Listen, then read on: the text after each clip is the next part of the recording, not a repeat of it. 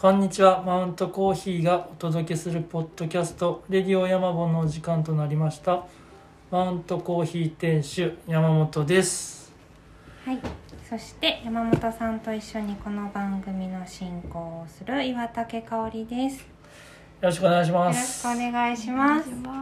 今回も久しぶりっすね、結構久しぶりですね。はい前回ははい。だいたい1ヶ月前ですあそか。岡山まで行のきま油。亀さん出てもらってうん。めっちゃ早かったです一ヶ月さが。え2月のはい頭ぐらいに油亀さんに出てもらって、うん。えーであ二月？1月の終わりだったかな？2月になってますうんで油亀でイベントがあったんですけどはい。その時に1回イベントしますっていうインスタグラム載っけてうん。ほぼ1ヶ月ぐらいうん。何も載っけてなかったんです、あれ、そんなですか？そんなに。バタバタしすぎてバタバタしちゃってますね。でここに来てまたなんかこう、ねそごうの出店とかはい。あとはなんやかんやで忙しくなって、ねはい。立て続けにまたうん。あのインスタグラムをアップするっていう日々です こうあのね忘れがちでよくないですね。良くないですあの。気をつけなくては。発信する内容あるのにね。そうなんですよ。このそう忙し忙しさにかまけるっていう、気づけば4月ですよ。はい。新年度。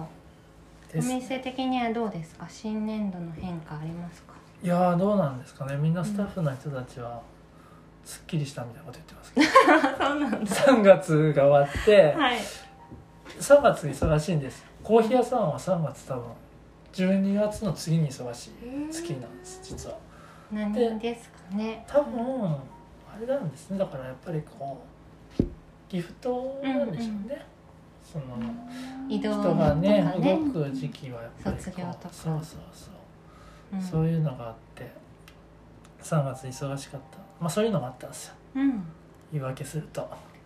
バタバタしてて。うん。で4月に入ってはい。ね。いや5月がはい。うちがうん。7周年っていう。そうおめでとうございます。そうなんです。それ周年なんです。はいそれうなんです。控えてるのではい。バタバタしてます、またバタバタ引き続き。うん引き続きバタバタすると思う。あのーポッドキャスト的にははい。4月入入ったと同時にかな、はいドリップトリップ通信あはいそうですそう更です。新されましたね、うん。あまりこちらも告知がしっかりできてないんですけれど。そうなんですよ。そちらの方をちょっと簡単に。いや今回は、うん。あのそうですね。あれ毎回えっと月に1回ですね。月の初めに、こう生の豆をうん。扱ってくれてるもう一人の山本さんっていう人がいるんですがはい。その方と一緒にコーヒーの産地の話をするんですがあのマウントコーヒーがドリップトリップっていうですねあの毎月定期購入していただいて違う国からのコーヒーを毎月送っていくっていうのがあるんですがその豆その今月の豆の説明をその山本さんと2人でやるといううん。で今回はケニアだったそうんですよね。ですね。4月のドリップトリップはい。がケニア、ケニアで。でその音声でそおしゃべりするのも4回目ぐらいになりますよね。そうなんですよ。何気に。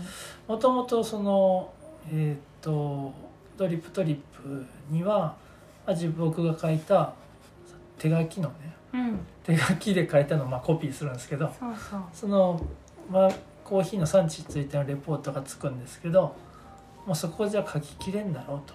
うん、でもうそれ伝えきれんよっていうのと実際自分が行った国行ったことのない国もたくさんあるのでもっとこう詳しい人に話聞きたいなと思ってうん。で生豆の仕入れてる方と直接話したのを、こう30分程度かな。うん。から1時間の間の音声なんで、ぜひ。いや面白いんですよ、ね。そちらも、うん。面白いですね。私も聞聞かしてもらってます。が、は豆ねコーヒー屋で働いてても知らないこともいっぱい、本当に山本さんが教えてくれてるし、そう。楽しいですね。僕も僕も知らないことあったり。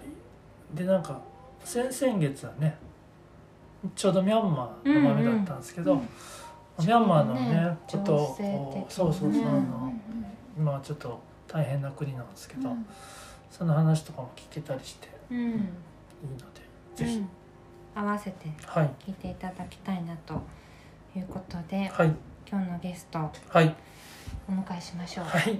さっきからもうちょっとゲストを紹介するタイミングをね伝えてなかったんで声出ちゃってました。これ出ちゃった はい、いいんです、いいんです。いいです。今回はオンラインショップギャラリーコンコンの佐々木えりこです。佐々木恵理子さんにお迎えしています。よろしくお願いします。よろしくお願いします。ーもう恵理子さんが読めないっていう。ねえやばー、いね。えりちゃんですね。えりこさん。いやーよろしくお願いしよろします。くお願いします。ま私でいいんですか？っていう感じですす。いやいいや。やいやいやいやいやもう嬉しいぜひですね。ぜひ。聞いてもういろいろ聞きたくてそうですか。はいうずうずしてます。本当に。そう。やばいコンコンの佐々木さんとはい。マウントコーヒーの出会い。はい。さっきもちょっと話してたけどあ意外にまだ浅かったんだねって話になりました。そうなんですよ。あの10去年のね、うん。11月ぐらいにあったイベントでうんちょうどこうブースというかね、うん。販売してるとこうんうん近くだったので、うん。まあ、お話しさせてもらってって。ここはねうん初めましてでしたよね。そうなんですよ。そうですうん。ねうん。でそそんなにねその後もちょいちょいこうお店に来てもらったりうんすることあったんですけど、うん。イベントでそんなに会うこともなかったので、うん。なんかこうずっと気になってはいたんですけど、うん。はい、で今回ちょうどマウントコーヒーでねうん。えっ、とえっ、とこれコンコンさんの紹介っていうわけでもないのですが、うん。マウントコーヒーがこう扱ってる光園っていうところで作ってもらってる手袋があるんですが、うんはい。そのご縁なんでしょうか。うん。あの、光園の常富よしかさんの作品をマウントコーヒーで展示今してましてはい。でその間にコンコさんにも入ってもらってたりして、でそのタイミングでちょっとじっくり話聞きたいと、なりました。うんはなんでもこんな話します。い、はい、楽しみにしてます。ですね、はい。そんな感じですか？そうですね。はねとりあえずじゃあコーヒーですね。あいいですか？はい最近コーヒー入れるっていう、はい。聞いてるんであありがとうございます。ヘビーリスナーなんで。ですよね。そうなんです。それその印象が一番最初にありますもん、そんな方って いらっしゃるんです本当ねにそう初めてはい。直接それを聞いた方かもしれなあいですね。本当ですか？そうしかもねそう同じ回を何回も聞くというねあの名作ですよね。あの 神回ですね。神回ですねあれは。あれあの鳥取の白泉さんのねはい。小島さんの。いやー神回だったなあれは。で すです。ね。はい。うん。うんそう。でじゃあちょっとコーヒー入れましょうとりあえず。はい。で今日のコーヒーは？今日のコーヒーはそのはい今言った、えーっと今広しあマウントコーヒーではい。展示してる常富よしかさんの、うんえーっと作品なんですがそれを集めた、うん。なななんか作品集って言っていいんでしょうか？うんうん一冊本があるんですが、うん。その本が、えっと「ペケペケ」って言ってですねその吉川さんが刺繍なんですよねその作品っていうのが。うん。でその刺繍がクロスステッチって言ってこうバッテンをどんどんこう刺繍していってうんうん。柄を作っていくっていう作品なんですがそれをペケペケって言われてて、うん。その名前がついた本があるんですけど、うんうん。でその名前を付けたはい。その本とか吉川さんの作品からイメージしたブレンドはい、うん。ペケペケブレンドを持ってきました。今日はねはい。嬉しい、はい。このペケペケブレンドはうん。4月いっぱいぐらいなのかな、そうこの期間中かな？そうそうそうなんですよ。この期間中販売しお店で販売しようと思ってて、うん。であ大丈夫です。であのーそれはなんていうんです？えっとね期間がねゴールデンウィーク終わるぐらいまでうんちょっと長めにやろうと思ってるので、あのお店に来ていただければ買えますよ。そうですね。うんあのー見てもらえるのでお店で作品を。うん、それを見てまたこのコーヒーをね家で飲むっていう。うん。いいと思いまあ楽しいと思います。贅この何かをイメージしてコーヒーのブレンドを作るっていうのが、うん。まあこの今年入ってから結構立て続けにそうなんですよ。続いてるんですよね、はい。この「レディオヤマゴン」でも、うん。えっと、石川直樹さんをお招きした時うんにうんアイデアが出うたん「シューティングスター」っていううん石川直樹さんの本をイメージして作ったり、それから前回のゲストの油亀岡山のスペースアアートギャラリーの油亀さんの、えーとお話しして山に一緒に登ろうっていうアイデアが出て、で岡山の三竿山っていううんうんうん。定山なんですよね。すごい低いよね。うん169メートル。えー小さい。小さいね。ほんまにえ10分20分ぐらいで結構しかも途中まで車で行くことができて頂上ですか？みたいな感じなんですけど すごいそこが気持ちよかったんうん。でしんどくなくて。あいいですねそうそう、ね。この三竿山の三竿山ブレンド。そうそう。というのも作って。今ちょうどそごうでイベントしてるので、うんそこで購入することができたり。そうですそうです。うん。はするんですけどいはねいなんかあのそうそう。えっと前回の油亀さんの柏戸さん。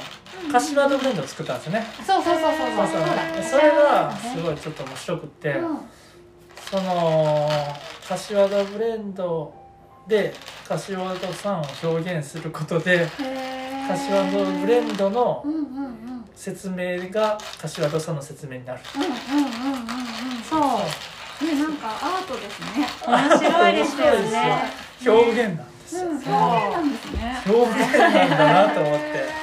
だってねそれを作る人によっても変わりますし、あくまで山本さんのイメージしたうん柏戸さんだし、へー。そう。その時点の柏戸さんなんでうんうんうんうんそれをそれ作ったんですけどまあそのん山あこのレディオで話した後はうん全然違ったって。いうイメージと違うご本人がそのインタビューを通して知れたんだけど、はインタビューする前うんうんはきっとこうだろうって思ってて、は本当にそのいただいた味は、うん。うんあなんか言わんとすることが分かるなっていう。では実際ねうん。話したら、うん。あこんな気持ちいい方だった。んだって。どんな味かね。ね知ら知らなかったっていう。いや楽しかったですね。ね面白いですね。面だから白いです出会う前とそのラジオの後でまたブレンドしたらもう全然違う全然違ってくるってことですね。楽しいそうなんですね。だからこのブレンド作るって本当にうん。永遠じゃないですか。そうそう、んどんどん。無数にできるなと思いました。なんかねブレンド作るのって俺前から結構好きだったんですけど、うん。割とこう得意なんですよ。へー。なんかパッと作る。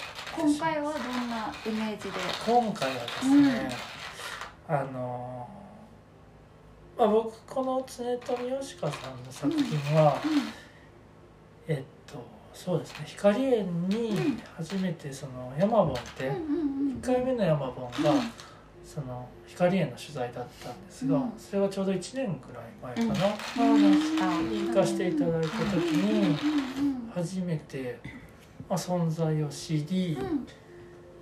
で小さい大きい作品じゃなくて小さい作品なんかもあるのでその辺をこう見たりしながらで知ってたのは知ってたんですよね。でもなんかそのまあこの本もあったのでそれ見ながらすごいなと思ってたんですけど大きい作品をいつ見たんだホームランさんですか？ろう野々村さんで初めて見たのかな？ああでも11月に飾ってたかあそうだ。うん。11月に飾ってて、うん。その前にも光園にあったんですっけ、光園でも見てますかね。でもあ。のみこちゃんはなかったけれどなかったっけ？そまあまあ大きいのは飾っておあらあらっしゃるのもありましたね。いや大きいの見た時うんうんうんになんかすごいすごいじゃないですか、すごいですすごいですよね。あすごい。すごいなと思って、なんかそのなんかこうね説明うまく説明できないんですけど、うん。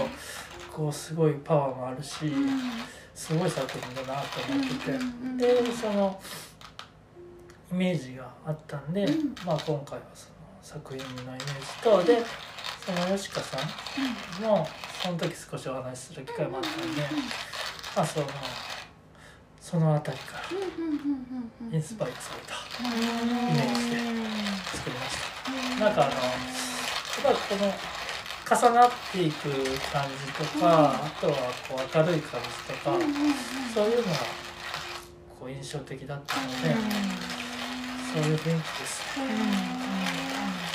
面白いですよね。そういうのをこうコーヒーのブレンドで作れるのうんって面白いなと思って。うんだってやっぱり色がね色がうん。あるのがうん普通じゃないですか、うんうん。吉川さんの作品においては、で自分で頭で浮かんだ時にいろんな色が浮かぶから、色をどうコーヒーで表現するのかなとか、うん色の重な面りを、ね。なんか前にうん。チョコレート屋の人がおってその子と話してた時にこう「うわこのコーヒー紫っぽいっすね」みたいな話になったことがあってそれすごく面白いなと思って。でなんか、ああそう言われればなんかそういうふうに捉えれないこともないなと思って。面白い。面白いですよね。うん。でそのねコーヒーって味覚だし、うん。また香りもあるんですけど、へいろいろ表現できるのかなって、うん。その時から思ってたのかもしれないですね、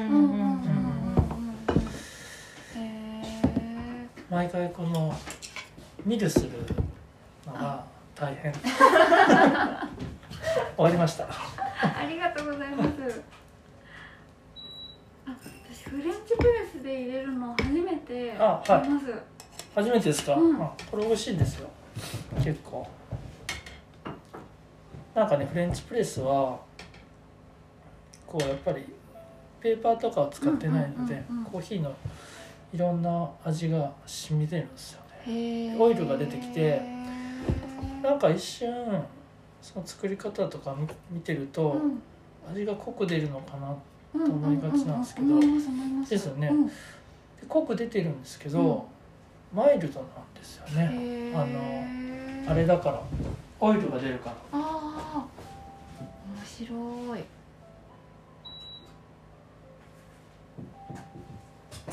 すごいいいあーいい香りが。うん。うん。うんうんそんな感じです、うん。すごいいい香り。よし。じゃあ今ちょっとお湯がはい。もうすぐできるんで、うんうん。作れますか？え？じゃあこれお湯が沸いたらはい、うん。行きましょうか。はい。えっとここまで入れてはい。でこれ蓋してやはい。ってみてください。へえ。はい。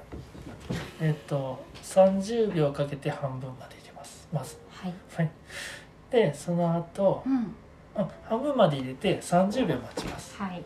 でい上まで入れて、うん。蓋して全部で4分。はいお願いします。で今岩竹さんが作ってくれてる間に、はい、あ岩竹さん進めます。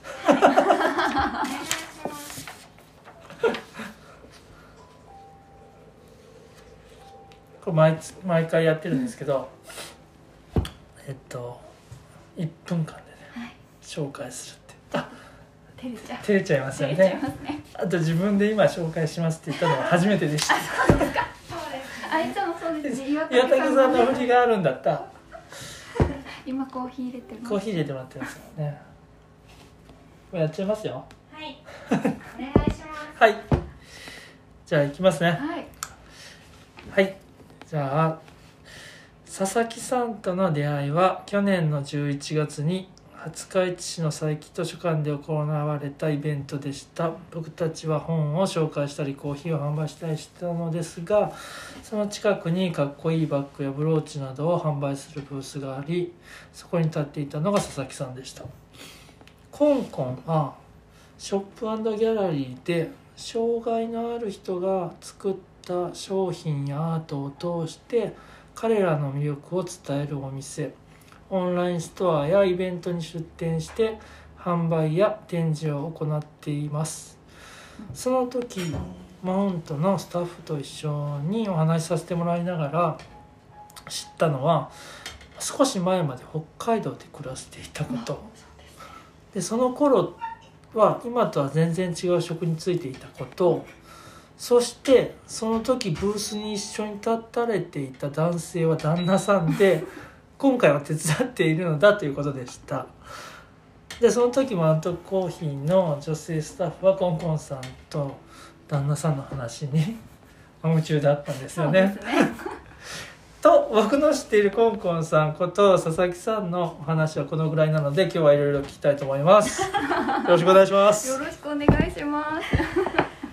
あ確かにそうでした。はい。その時あのねはいそうなんです。そう初対面ので私たちみんなスタッフも初対面で初対面にもかかわらずあの佐々木さんご夫婦の馴れ初めというか それに私たちが引き込まれたという。なんです。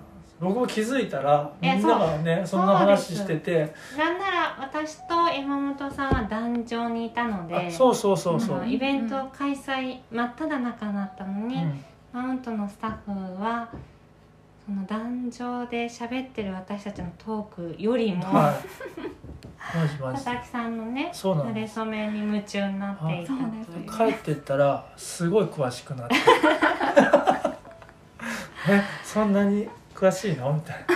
よかったですね。初対面なのにってう。ん。いう、いやでも。そうでしたね。あそうでしたそうですすごいヒューヒューって。あそうですね。あ そうそうそう。言うんですようちのみんなはそういうの。そうそうそう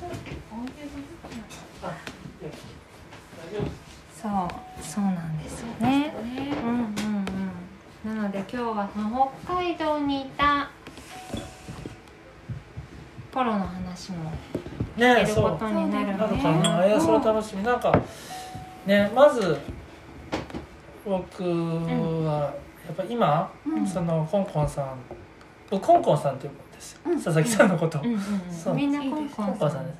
でコンコンさんはねうんあのが今やってるそのショップギャラリーうんのことを、うん。やっぱまだ全然よく知れてないので、うんうんうんうん。その辺の話をちょっと、うん。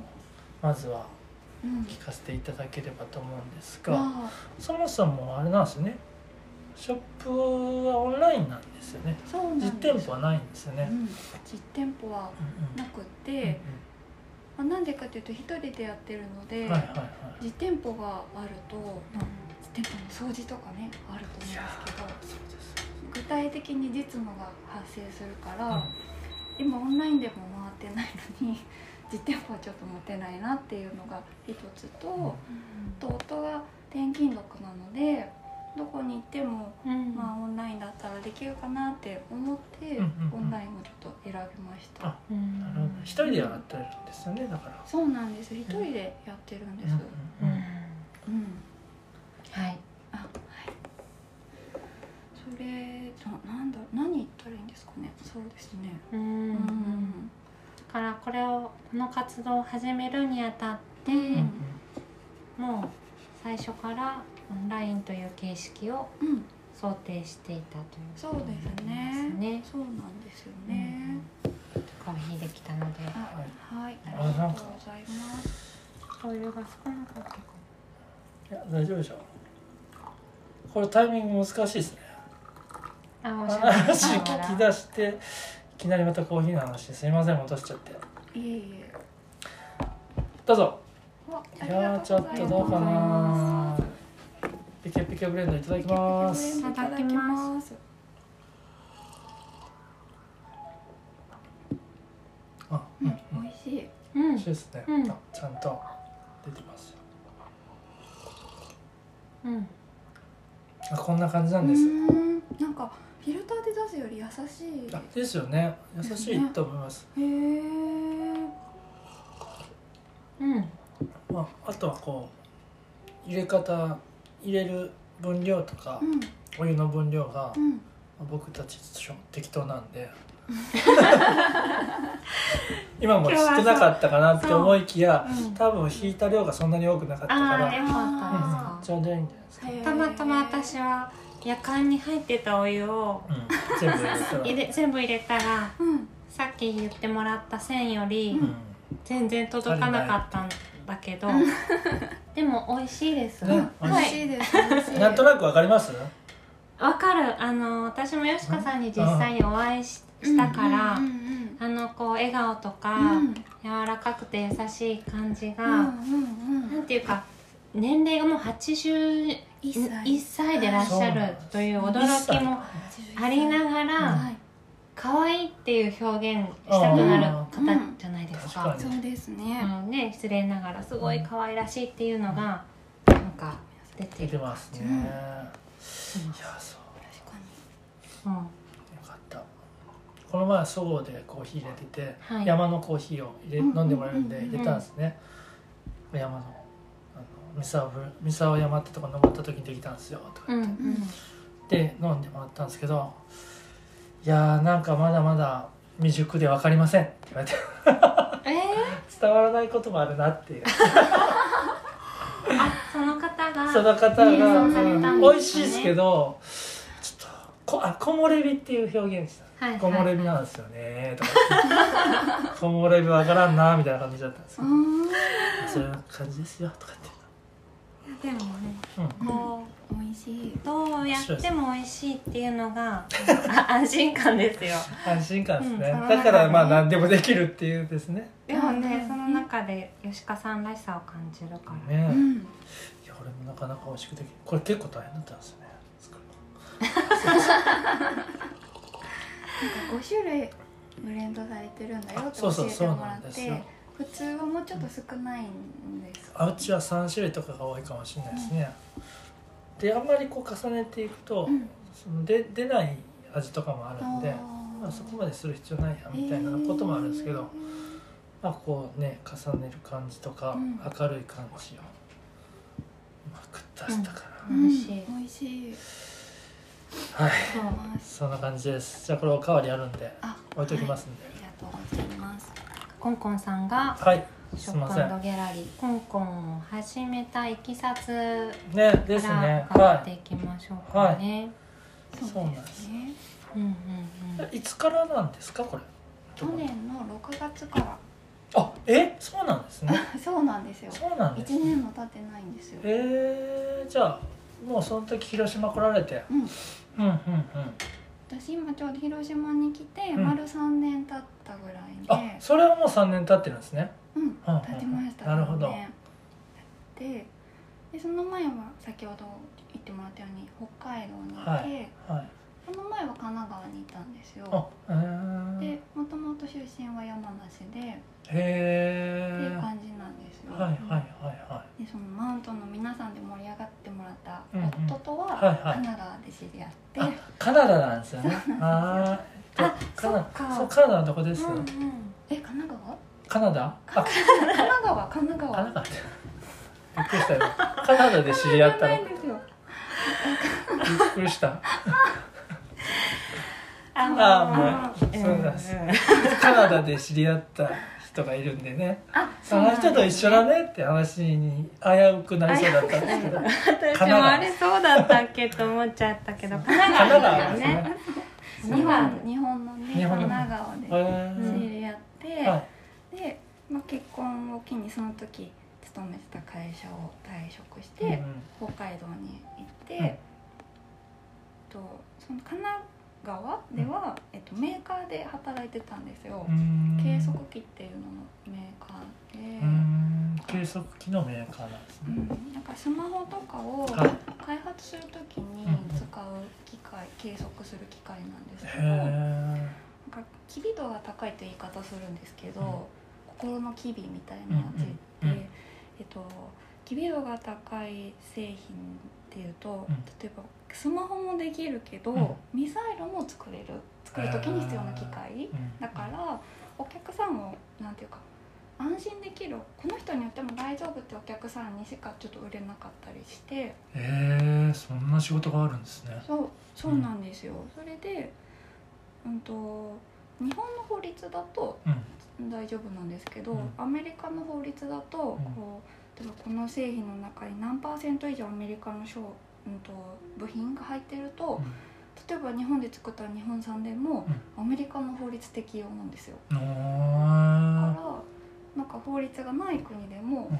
適用されちゃうから、ーその私がいたのは本社でうん。現地法人がいろんな各国にあるようなかあのメーカーだったんですけど、うんあの現地法人の人たちに、まあアメリカの法律もあるから、これ守ってくださいねみたいなことを言う仕事をしてたんですよ。そのメーカーでは。わかりますちょっとわかります。はい。難しかったなんあーか説明が下手で。いやいやいやいやまあまあ大丈夫です。特殊であり、うん。高度であり、うんうん。だからなるほどね。そうですね、いやわかるだからすごい複雑なんですね。だからうん。作るすごい何かを作ってるところで、うん。そういういろんなルールがあるのをうん伝えていくっていう仕事なんですね。そうなんですよ。うん。うん。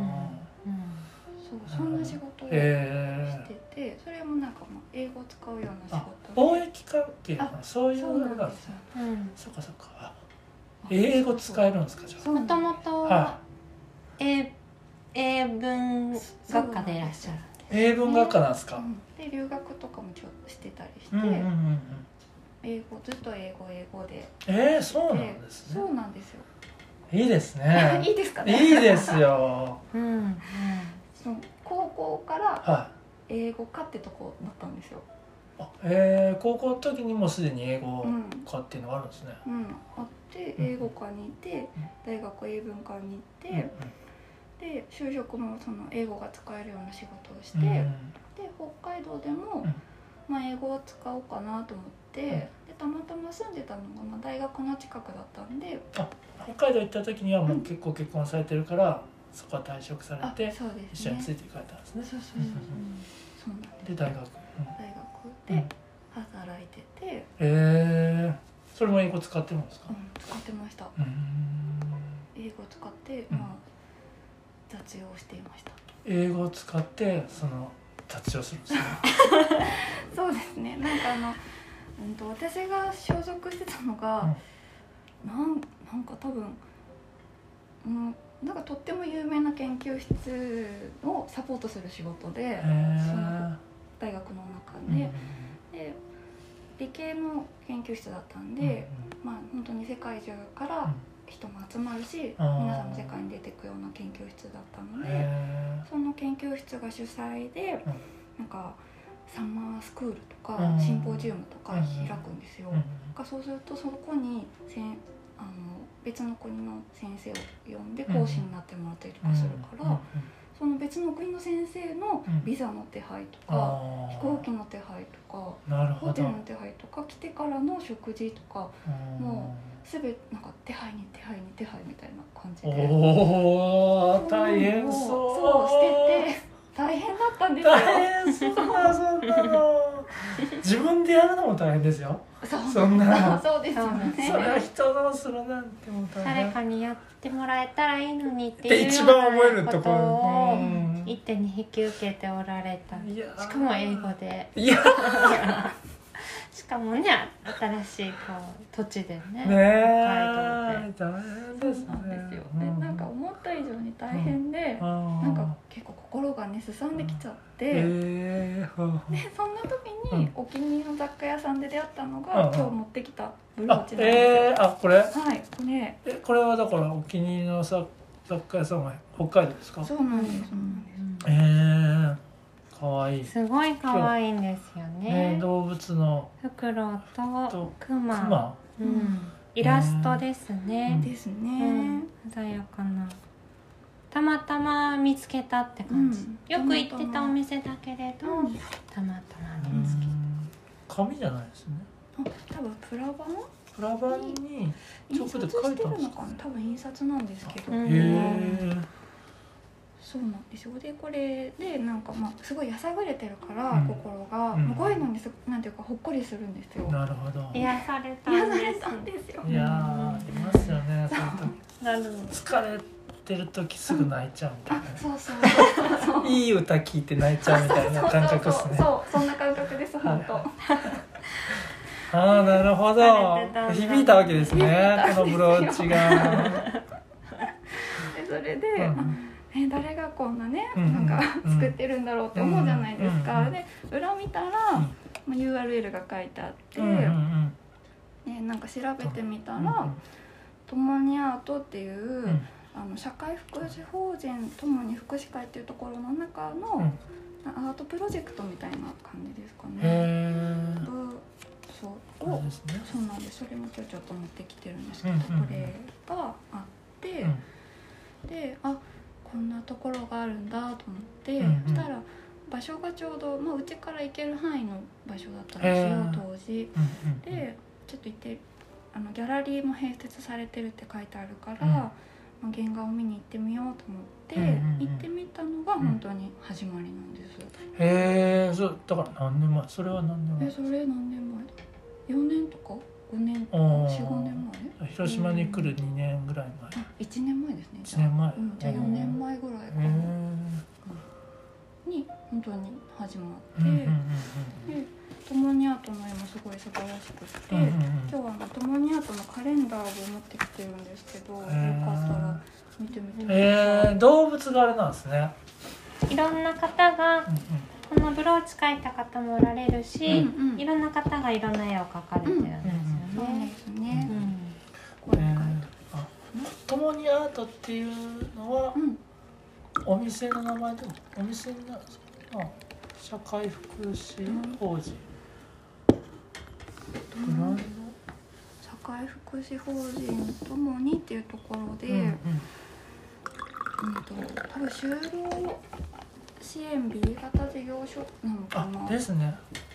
あねギャラリーとか。ああったそうそうそう。で、まあ、これが障害のある方が描かれている絵で、うん私本当にその時初めて障害のある方のアート作品っていうのを見たんですよ。機、会だねそう。初めてだったですそうなんですよ。えめっちゃいいですそれねまではこう全く、全く、うんうんうなんんかクッキーとかうんうん。うん買うぐらい、はいはい。あの無添加のクッキー欲しいなと思って、うんうん。うん。うんあありのますね。うん買いに行くぐらいで、うん。なんかちょっと安すぎるなとか、うん。普通に消費者として思ってるぐらいうん。うんうんだったんですけど、ここで初めて障害のある方のアートに触れてなんか心を動かされたっていうのがきっかけですね。ううん。んめっちゃ素敵。めっちゃ素敵なんですよ。えここは、うん。そのアートだけ、まあ、アーティストみたいなあちょっと違ってえっとね元もともとなんかね特殊医療ふ服ちょっと特殊な服を作ってる会社さんでうん障害者雇用を始めて、あはで障害のある方が、まあ、そのお仕事の中に一緒に働くようになったと。い、うんうん、でついてこれる方もいるけど、うんやっぱり難しい方もいて。へでーその方たちのためにあの就労支援を始めたっていう感じなんですえー、そうなんですね。うん。じゃあ最初にそういう就労支援とかを作ったわけではなくて、うん。一緒に働いているうちにうん。なんかこうその職場だけじゃなくてこっちもじゃあ作ってやっていこうみたいな感じでこうできてたってことですね。なんですそう。なんへですえあそういうこともあるんですね。うん。間違ってたらすいません。多分そうだと思うんですけど、うんうんうん。そう。それで、あとなんだっけ。で月に多分ここは1回だけそのとなんだろうお仕事してる人もアートしていい月に2回だったかなアートしていいよみたいな時間があってうん。仕事の時間内だけどアートしに来るみたいな感じで。うん。でそういう人もいればもうその福祉の方の事業者の利用者さんとして来てる人もいて。うん。その人たちは毎日じゃないけど、まあ、グッズ作ったりとかしてる人もいるっていう感じのところでしたね。それは販売する感じなんですね。うんうんうんうん。そうなんです今なんかさっき出てきた何でしたっけ？あの就労支援の B 型とか？そういう、はあはあはあれもあれもちょっとよく分かってないんですけど。あえっと、障害のあなんていうか障害の、まあ、程度が皆さん本当にそれぞれじゃないですか。うん。で光園さんは生活介護っていう、はいはいはあのなんていうか事業形態なんですいよ。で生活介護は、まあ、名前の通りで、まあ、生活を介護するための事業、うん。うん就労支援 A 型と B 型とあって、うん。A 型は雇用契約を結んでるんですよ。はい。うん。で B 型は利用者さんと雇用契約を結んでないんうんですよ、うん。そこがすごく大きな違いで、うんうん。で一応就労支援って名前がついてるのでやっぱりその就労っていうところをすごく意識した支援をしていて、うん。働く。うん。もう生活介護はまあ働かなくても、うん。うん。なんか日中の楽しく過ごすとか、うん。そういうのが目的なんですけど、うん。楽しく過ごす中でちょっとお仕事みたいな感じで作業を取り入れてるっていう感覚ですね。そうなんですよ。で程度によってできる仕事のでも変わるしそうですね。事。仕事を発生させれる程度も違ってくるしうんう。んうんうんうん。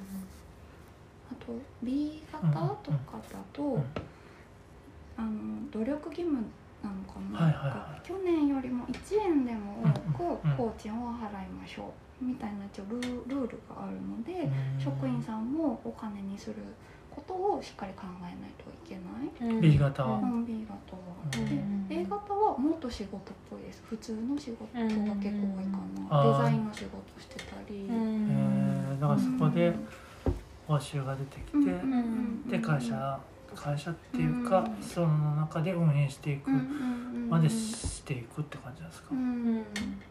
そうですね。だから締め切りもあるしこれだけ作んなきゃいけないっていう量もあるしっていう、ん。まあうん決まってるってことですよね。やんなきゃいけない仕事があるのがより A 型になるとうん。しっかりうん仕事を生み出すというか。そうなんですね。A 型私もちょっと詳しくないんですけど A 型だと雇用契約を結ぶから、ん最低賃金以上は払わないといけないのあかな？なるほどなるほど。どう。かな、と思うんですけど、うん、B 型ってえっとつ1ヶ月1万円の工賃を目指しましょうって今言ってる感じなんですよ。だからもらえるお金もまあそれぐらい、うんでも A 型はもっとしっかり稼げると思います。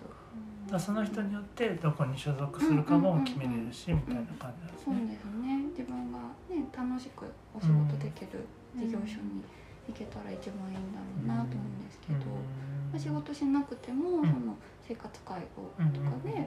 まあ、日中行く場所があるとか、そこでさらに仕事になればいいかもしれないけど、まあ、なん。なくてもいいよっていうのが生活介護、うん。うん。光園はそれになりましたね。そうですね、うん今回持ってきていただいてる例えばこのブローチだったりうん。カレンダーは仕事という枠組みではなく、うんマリさんはどうだったかな？ちょっと調べてみてもいいですか、うん。うん、仕事かなでもこうなんだろうでも好き嫌いとか得意不得意とか、うんうんうん。それぞれ皆さんお持ちなんですよね。そうですね。じゃあ描いてみたらすごく絵描くこと夢中になれたとかっていうメンーバーがこういう作品作りに参加してるのかそうですね。なんかやっぱりみんながみんなね描けるわけじゃな。ないから、うん描ける人が描いてるとは思うんですけど、うん。うん。ともにさんは就労移行支援と就労継続 B 型なのでん仕事としてうんやってますねさんとはちょっと違違ううんですね。ですね。あいろいろあるんですねねやっぱりね。そうその辺ももう全然わかんないあしわかんないでですよね。ね。私そうそうもいまいちねわかんないですけど。ん。でも、うん、でもなんかそういう話になるんですよね。あなんかよく聞くんでちょっと知りたいなとかそも思うし。うん。うん。うんうんマウントさんの個人事業主かとか、うんその株式会社なのかとか、うんなんかそんな感じの感じなんですね。話だと思います、なるほどね。そうそうどういうところにこう心を動かされましたか？なんかすごいまあ最初はあこの人だったかな？なんかすごい北欧っぽい感じで可愛いなとへ思ってた黒のそううんですけど、うん。私がたまたま行った時に、うん。この人の個展をやってたんですよ、へでで昔の作品とかもあって、最近はすごいポップなんかみんなが好きそうな、ん。優しいタッチなんですけど、ん。ちょっと前うにん。すごいギザギザしてた時代があったんですよ、へすごいツンツンしてて、ですごい作風が変わりましたねってこう職員さんに言ったらそのツンツンしてたツンツンしてる絵を描いてる時代は彼女がこう人目がすごく気になってた時期で、この道行く人の目線だったりとか、見てたか見てないかは分かんないけどとにかく気にされてる時だったんですって、もう言われてみると確かにそういうのあるだろうなと思って、あの車椅子に乗ってるとか、でちょっと,、うん、と周りの人たちとちょっと違うとかって、パッと目が行きがちかなと思うんですけどそのパッと行ってしまった視線にうん。傷ついてる人がいるんだなっていうのをすごい感じたんですよ。うん。であなんかねやっぱりそういうのなん申し訳ないなって思ったし、そういう視線じゃない社会になったらいいなと思って、違う人がいても、うん。なんか好奇の目で見ないというか、うんそういう気持ちにはすごいなりましたかね。うんあとはなんかそのともにさんで、えー、とお仕事に外部にお仕事に行く方もいてお掃除の仕事に行ってきたんですって話せる人だったら話してくれて、お掃除の仕事に行ってうんと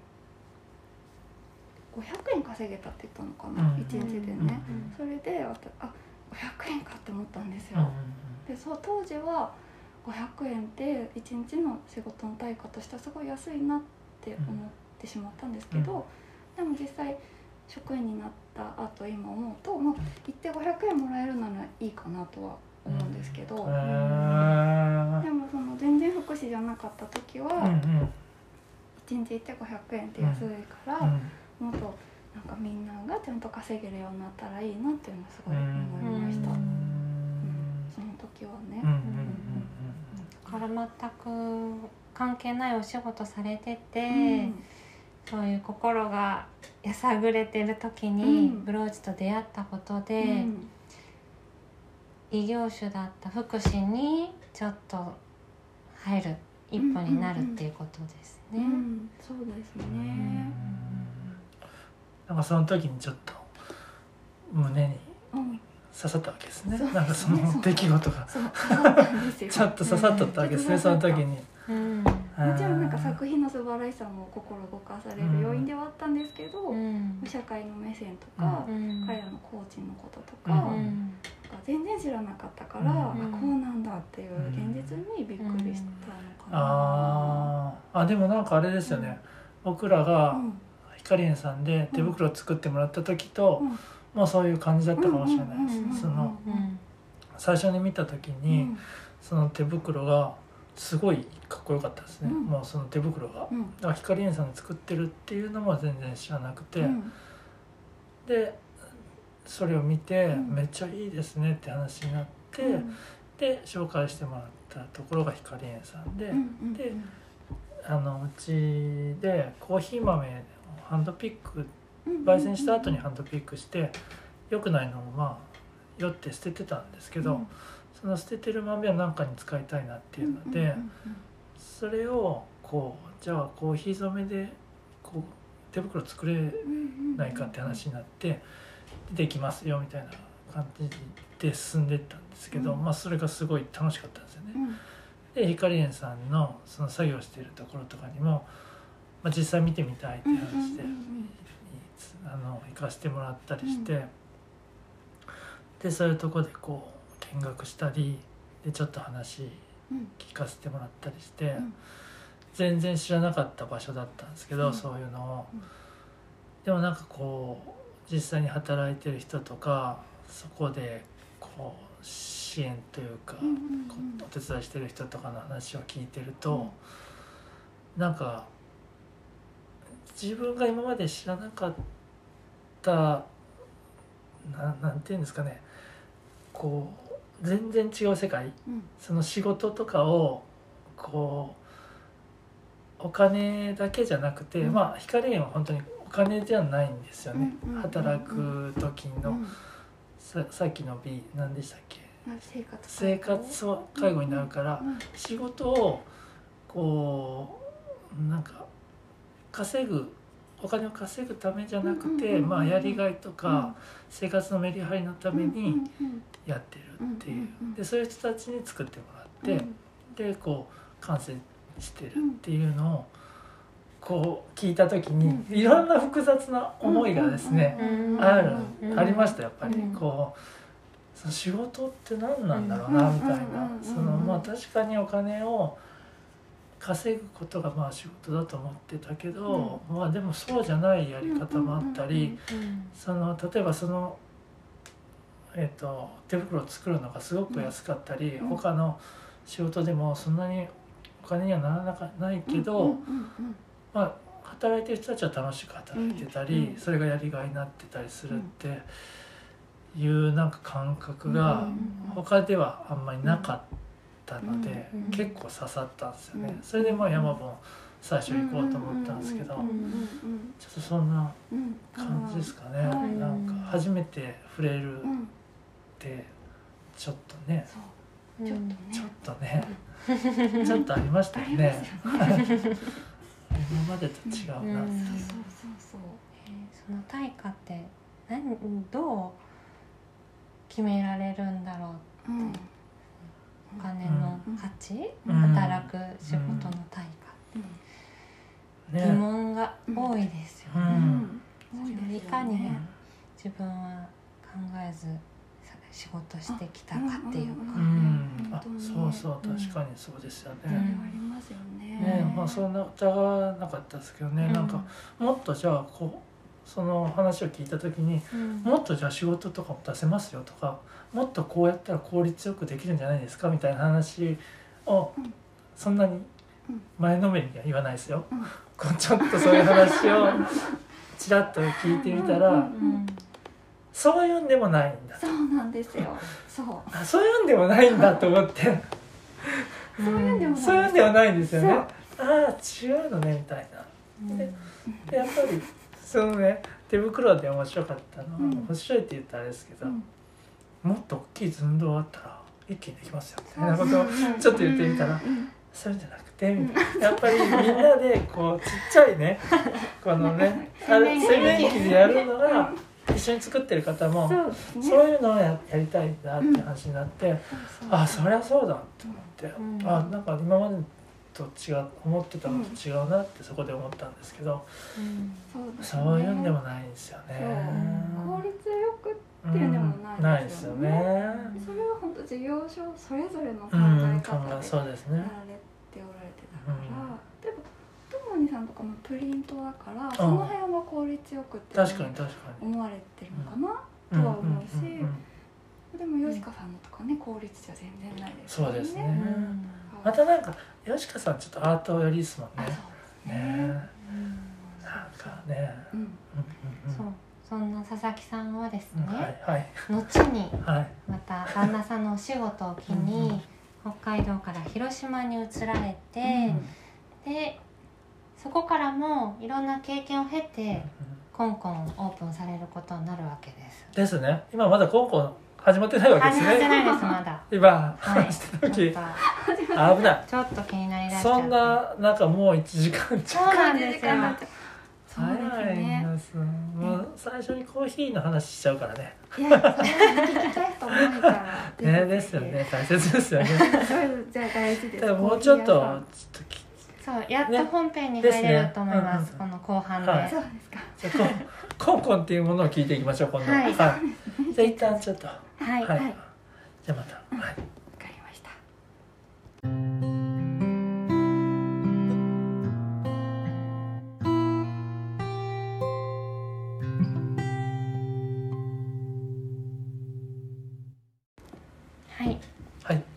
ンラインショップギャラリーコンコンの佐々木恵理子さんをお迎えしております、後半戦です。はい。いよいよ。はい。いよいよ。いよいよ。その時は、えーっとその共にあとうんうん。さんと出会った時はまだ仕事をされてたんですか？その北海道で。大学職員を？うんうん。うんしてました。でじゃあそこから広島に来るタイミングで、うん。そのそれも旦那さんの転職でこちら来られてはい。そのそうなんです。そのタイミングでじゃあその職も辞められる。はい。あそうですね。うん。すごいややさぐれちゃったからあー。しすごい大きい大学だったんですよ。うんだからなんかうんなんかなんていうか誰もが知ってるところにいればいいわけではないと。すごく実感したわけほど、うん。うん。うん。うん。ね世界的に有名な大学だけれども、そこで働いたからといってうんすごい満足感を得れるわけじゃなないいんだない全然ない。って思ったんです全然違う。全然違う。それどころかねやさぐれちゃったわけだ。なるほど。そうなんですよえそれまでは逆にそういう思いちょっとあったんですか？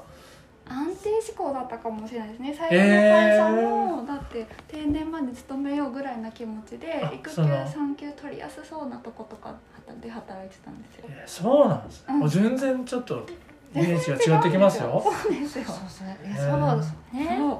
あのそうでもなんですね。でもキャリアウーマンでいらっしゃったんだろうなとああまあ思い確かに。ます英語ペラねペラでこう仕ね事をね。うん。うんうんえちょっと待ってください。よじゃあその時に、うん。いや旦那さんとの結婚で、その最初の仕事を辞めるって時はうん結構大変だったんじゃないですかじゃそうですね。あなんか自分も結構思い切らないとあれだったし、ん。両親とかも「やめるの?」みたいな。ああそんなに？うん。ちょっといい職だし、せっかく入ったしせっかく入ったし、だから最初の両親の報告の時はなんか結婚おめでとうじゃなくて、うん仕事辞めるの？みたいな。そっちでした。うん。結婚して辞めるよってなった時。そうそうそう。そう。ほうでもなんですよ、コンコンさん自身もそういう結構考えたんですか、うん。まあでもでもこれはまたヒューヒューポイントになっちゃうんですけど。はい。はい。聞きましょう。聞きましょう。仕事はいくらでもある。でも彼は彼しかいないと思ってはい。あなんか聞いたらそれ話。ヒューヒューですね。あヒューヒュヒーューヒューポイント。確かにそうそうそう。そこはそうだったんですね。そうなんです。それでもご両親にそんな言うんですか？そういうのあ言ったかな？忘れちゃったんですけど、ううん。んあそこはそうだったんですね。なんです。それでもう行くと。行くと。ああなるほど。で北海道行った時に、うん。まあやっぱりそこもうん。なかなかいい職場があるあるやんってなったわけですね。周りから見るああまあねそのでもその時自分も思っとったわけですよねあなんかもう一個やりたいやってみたいなみたいな仕事と、うん。その大学と受かってて、へえでその時たまたまうん。高校の友達が遊びに来てくれて、うんうんその子に、うん。なんでなんか誰も知らないような会社で働くより、うん。みんなが知ってるところで働いた方がいいじゃんって言われて、あまあそっかとか思って、うんうんうん大学選んじゃったんですよね。なるほど。えもう一個のとこはちなみにどういう仕事ですまあうんとシェアオフィスのうんうん応援してる会社で、ー。ものづくりに特化したシェアオフィスだったんですよ。レへー。ーザープリンターとかあったりして、うん。なんか面白そうだなと思ってたんへですけど、え立ち上げたばっかりだったのかうな。ん。な何に興味持ったんですか？その。ものづくりしてるとこがすごい惹かれました。あそういうのに興味があったんですね、そうなんですよ。ものづくりその時前の会社のあれとかは全然関係なくなんかものづくりっていうのにああもともと好きだったんですか、いやもともとそんなにだったんですけどその私結婚式をうん。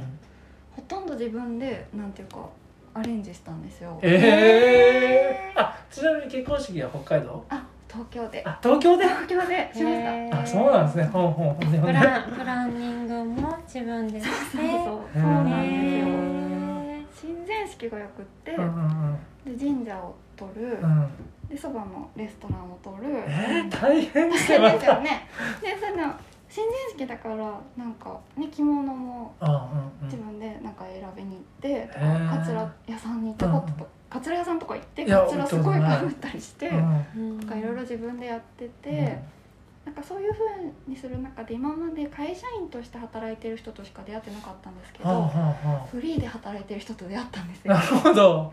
うん。その時に。そう。うん。なんかフリーの司会者さんとかカメラマンさんとかうん。このこの指輪作ってる人とあかーえフリーで働いてる人すごいかっこいいなと思ってものづくりとか皆さんされてるからいいなって思いはそこであなるほ出どましたね。あだからちょっとものづくり気になってたんですね。えで北海道行ってうん。ちょっとそういうのもあったけどうん。みんなが知ってるとこがいいなって。なそうなっちゃって 一回。あでもそれだけじゃなかったんでしょ？そその北海道の大学っていうのは他にも魅力があったわけですよね。え近かったの？家から？あそういう感じなんですね、はいそっちは、はい。うん家から自転車で行けたかんうんらいいかなとか思っちゃったんですよあねーそこでやさぐれたわけです。そこでやさぐれてすごい寒いしうんなんかもう私北海道じゃなくてもいいよって夫に言って、うん。そしたら夫が転職活動をしてえ？そうなんですね。そうなんですよ。もともと北海道行きたいっていう話だったあんですか？違うんですよ、うん。なんかその全国転勤の会社でたまたま配属北北海道だって、で向こうもなんか仕事大変だから、うんうんうんうん。なんか別の会社もいいなとか言ってる時期で、へーなるほど。あなんかいいよいいよ別の会社行こうみたいうんなうん北海道じゃなくていいよ。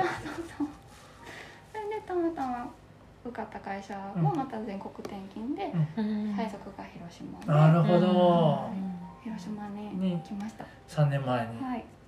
そうなんです。はい、うん。はい。ようこそ、それでうん。うん今日持ってきた「ことのね」っていう雑誌があるんですあけど、はいこれ。これを北海道の時になんか出会っその福祉興味が出出始めたから出会って、社会を楽しくする障害者メディアことのねって書いてあるんですけど、なんか広島に来てうん。あ本買おうと思って、うんでも扱ってる書店が少ないんですよ、うんうん広島で2店舗ぐらいで、うんうん。その1個がリーダンディートさんだったんです。えー？うんその一個がリーダーニートさん？ここに出てくる。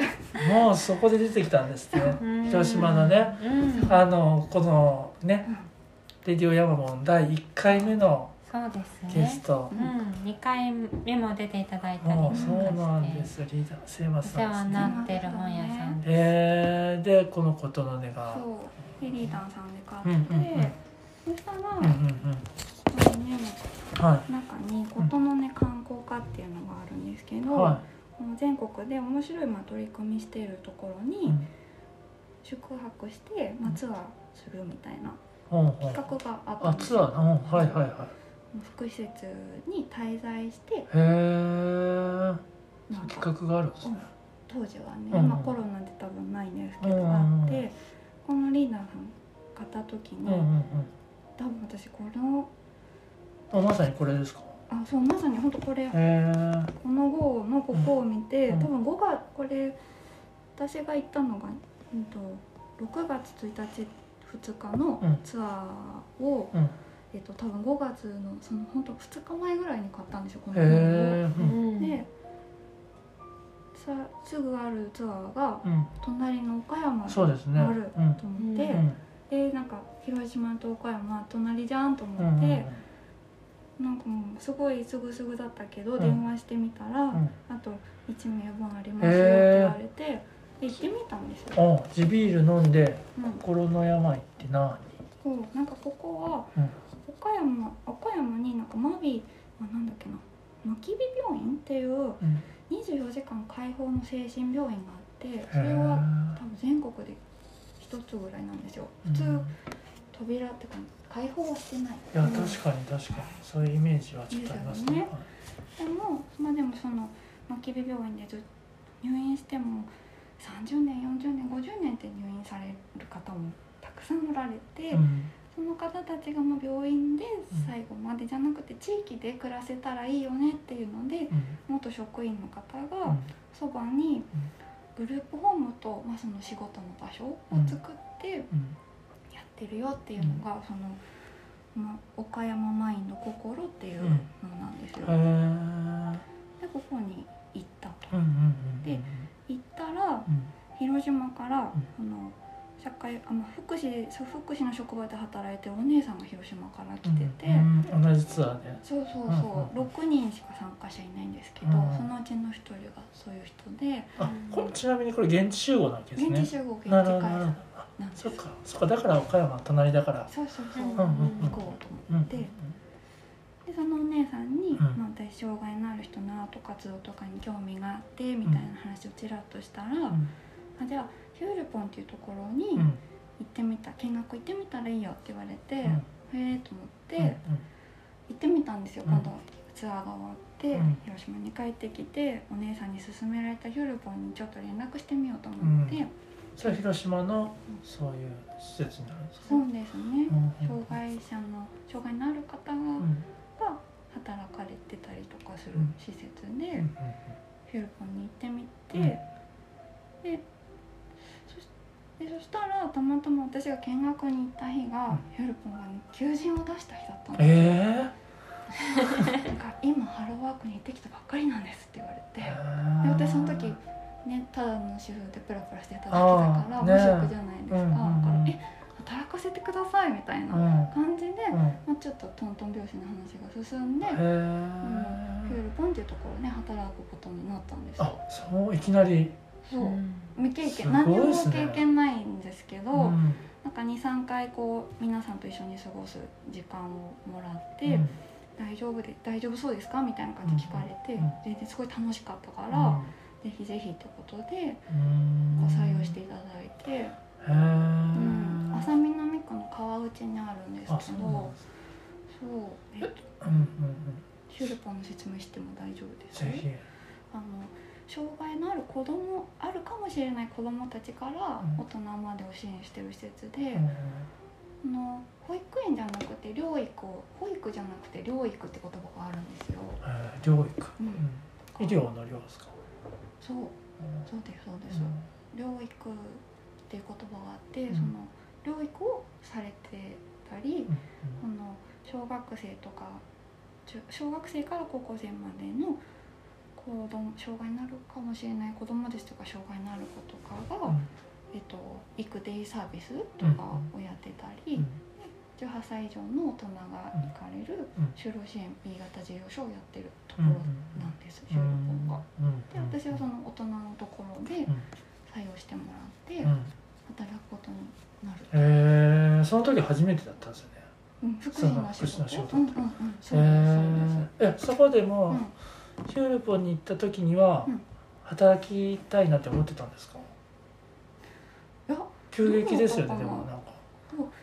関わりたいなみたいな感じですかね。うん。なんか何もこういうこと今やってるようなこうグッズとかを販売したりとかしたかったんですけど。あまあその時にはそういうのしたいなうんうんって思った思ってたんですよ、へー。思ってたんですけど、でも何にも知らないしな、うんと思ってたところ、ん。でえちょっと待ってくださいよ。うんそれはあれですね。えっとここの共にアートさんとかを見てて、うん。自分もそういうふうなうんのを扱いたいなっていうのがあったんです。うんうんうんそうそうそう。えー、なるほど。そうなんですよ。で広島来て、うん。岡山行って、うん。帰ってきて、うん。ヒュールポン出会うと。そうそうそうそう。すごいですね。そうなんですよ、ね。そう。えー、で働き出したんです。働き出したわけです。うん今もうやられてないですもんね、はい。コンコンさんとそうしてやってるけど。それがじゃあ3年ぐらいもう切ってすぐの来話てすぐ。来て半年ぐらいふなんかフラフラしてて、うんうんやったからヒュルポン多分2年働いてないぐらいなんですけど、働いてて、今日はあの辞める時にみんなにもらった絵絵そうすごいとか、集合写真のよう持ってきて、えー、これ写真じゃなくて絵がいいですねいいですよね、うんこれはみんなで旅行に行った時のえー、写真を絵にしてくれて、うんうんうんどこ行かれたんですかえっとね大分え来ましたー、いいですね大分、ね、そうですよね、うん。タネさんとかね。うん。そう、あの美術、あ、の。水族館があるのか。あえー、大分にありますねうん。ありますね。この水族館の前で撮った写真を絵にしてくれたんですけど。うん。いいですね。私はこれです。これ？全然わかんないよ。えー、いいなねいいですよね。いいですねそうそう、いいんですよ。で、す、私みんなとの関わりがすごい楽しくって。なんか。なんかこう。忖度のない人間関係というか。うんこうなんていうんですかね悪いなんか例えば私エリちゃんなんかいなかったらいいのにとか言われることもあったんですよ、うん、あこのヒュールポンでそうそうそうそう働きながらはいはいはでもそれって本当にその人そう思ってるから言っててなんかそういうの傷つかなかったんですよね。不思議と。そういう自分にもびっくりして皆さんまあそれぞれそれなりにこうなんていうかこう言った方がいいかな言った方がいいかなとはあるとは思うんですけど、うん。まあ、基本的にはお腹を見せられる人間関係というか、うん。明けっぴろげな人間関係というか、うんうん。作れたんですよ。それってみんなができることじゃないんですか？ちょっとそのすごい興味あるんですけどそれってそこで働いてる人たちはうん。皆さんそういう関係なんです？ねあうん。ヒュルポンもみんな多分そうだったと思うんですけどうん。でもなんていうかヒュルポンの方がとあの知的障害のある方が通所されてる施設で、のなんていうんですかね身体障害の方とかままたちょっと違う感じなんです精神の方とかだと。そうですね。うん。いろんな障害者施設って言ってもねそうですね。いろんなパターンがあるでしょうね。そうですね。なんか一応障害の種類みたいなのって一応三つ大きくあって、はい。身体と精神と知的って分かれてるんですよ。うん。別に光園さんは一応身体っていううん。身体の障害のある方の施設っていうことにてて、うん。そっか。一応ヒュルポンさんは三障害を受け入れられるのかな、うんうんうん。でも段差があったりするから実際ちょっと車椅子の方とかだとああそっか。難しいかなとか、うんうん。そういうのがあったんですけど、知的障害のある皆さんとの人間関係がうん。すっごい気持ちよくって、へ私今までその会社員してたり、うん。大学職員でやさぐれてたんで、うん。こんな職場があるの？みたいなうん。感じなんですよ。あそうなんですね、うん。やっぱり相手もそうだとこっちもうん。お腹を見せられるというか、そう。こう自分自身も変われそうですようんうね。ん、そうですね。うん。お世辞もないし、うん。なんか思ったことそのまま。うん。言ってくれる。からそれってすっごい信頼関係につながるんだなっていうのを実感して、うん。なるほど、うん。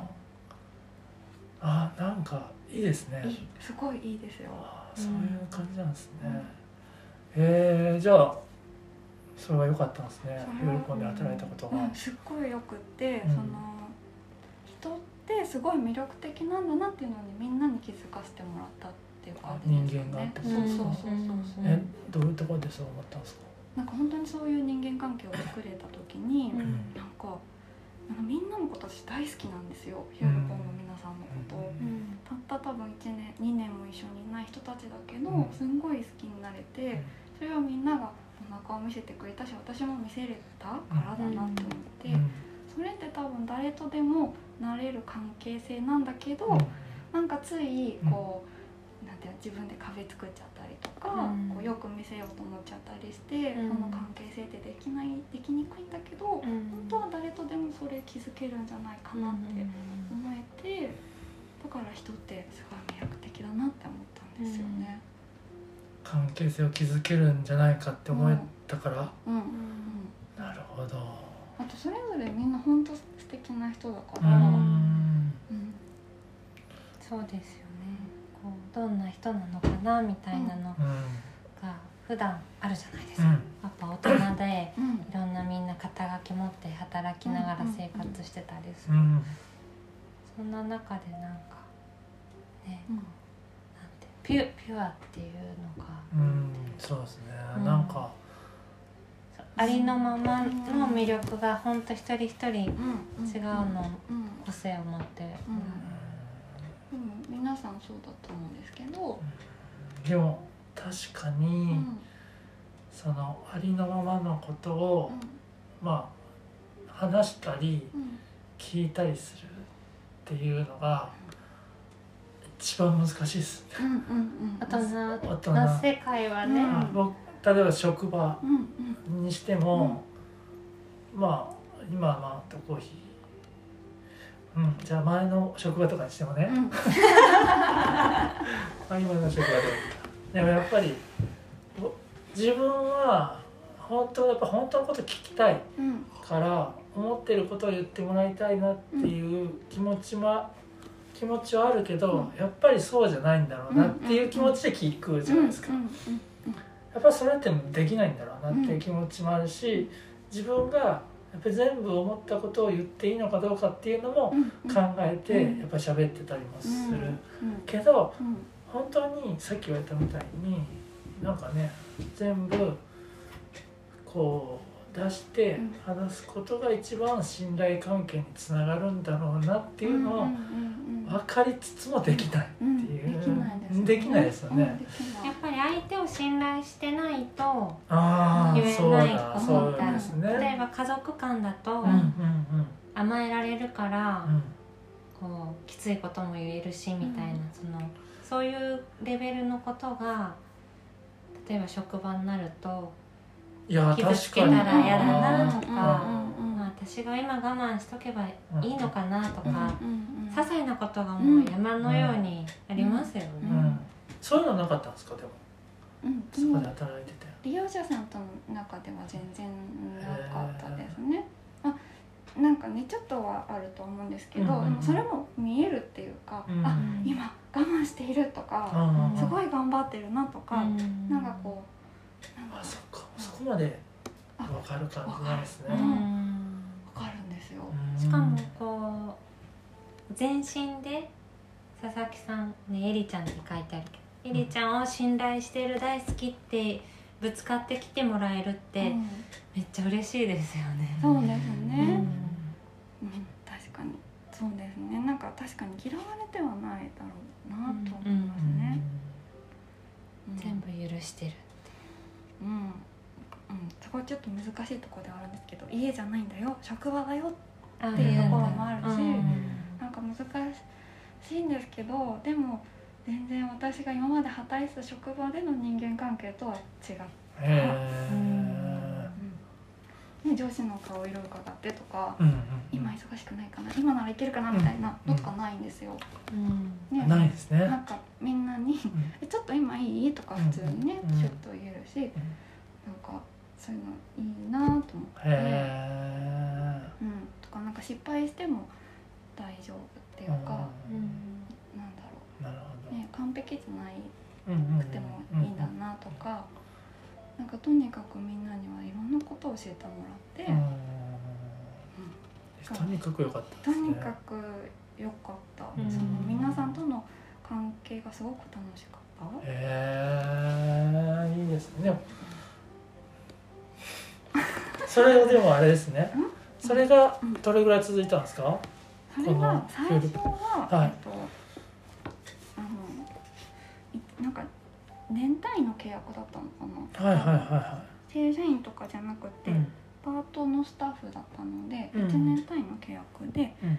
私がなんかこう4月あ3月末のタイミングで今度ヒュールポンのそのポンポンっていう大人のところの事業所がうん。前またちょっと新しい言葉なんですけど、うん。地地域活動支援センターな何3型とか1型2型3型とかあるんですよまた。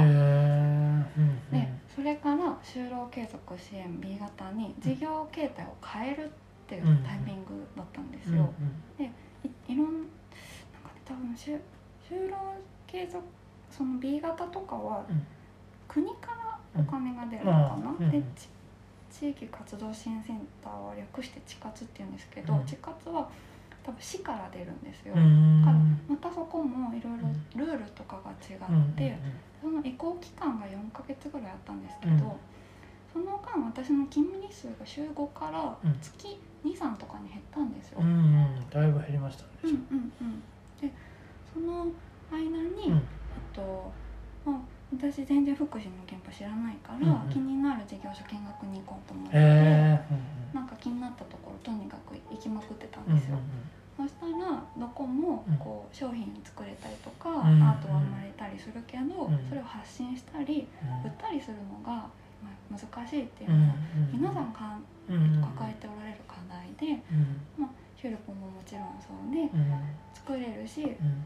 生み出すものはたくさんあるんだけど、うん。まあ、売るっていうとやっぱり職員がね仕う事としてんそうですしないといけないじゃないですか、うんうんその時間がないんですよ。ですよね。はい、うん忙しくって、うんうん。こんなに忙しいんだって思うぐらい福祉って忙しくって、びっくりしたんですけど、でそれで、まあ、一人だけど、まあ、私が商品仕入れたりとか、うん。アートの展示企画したりとかとにかく外に出す仕事を一人でもいいからやりたいなと思ったのがああなるほどその4ヶ月の間にいろんな事業所を見て、うんうん。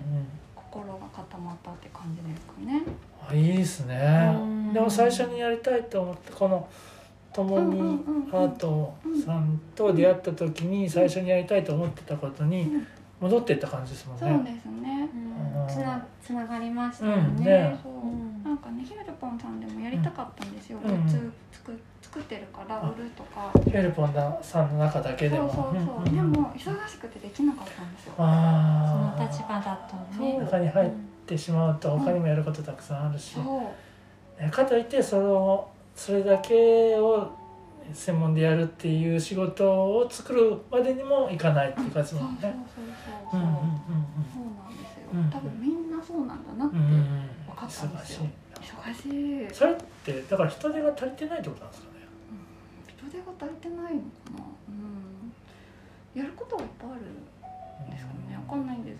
とにかくせ生活のしまあ利益を出す場所でもないから、こう一応こう利用者さんが来て、うんうん来たことに対して国や市からお金もらうわけじゃないですあか。は求められてることってうん多分利益をどんどん生み出すことじゃなくい。て、うんそうか。そう利用者さんがまあああそっか。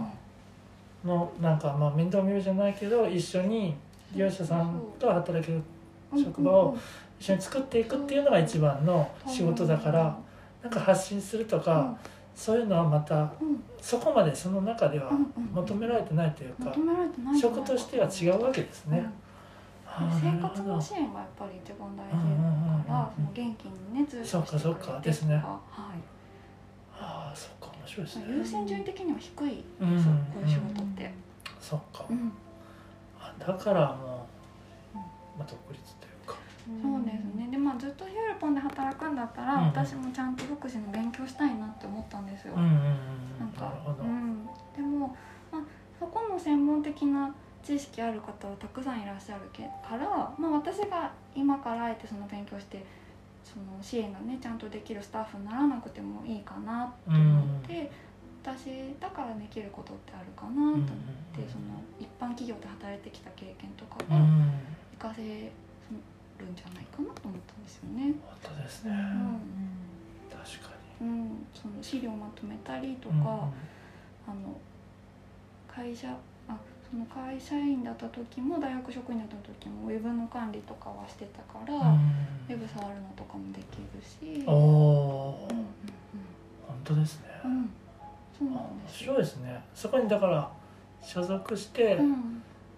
そこの仕事をするわけではなく、うんうんうん外に出て、いうん。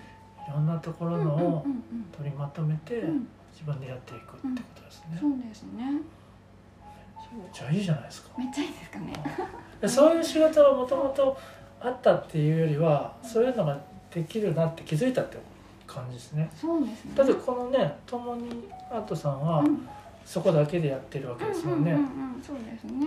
そうそうそう。ですよね、うん。あそういう仕事って他にもやってる方いらっしゃるんですかね。あうん雑貨屋さんとかあります。ああそっか。これを扱ってる雑貨屋さんにどっちかというと近いってことですね。そうですね。ああそっかそっか。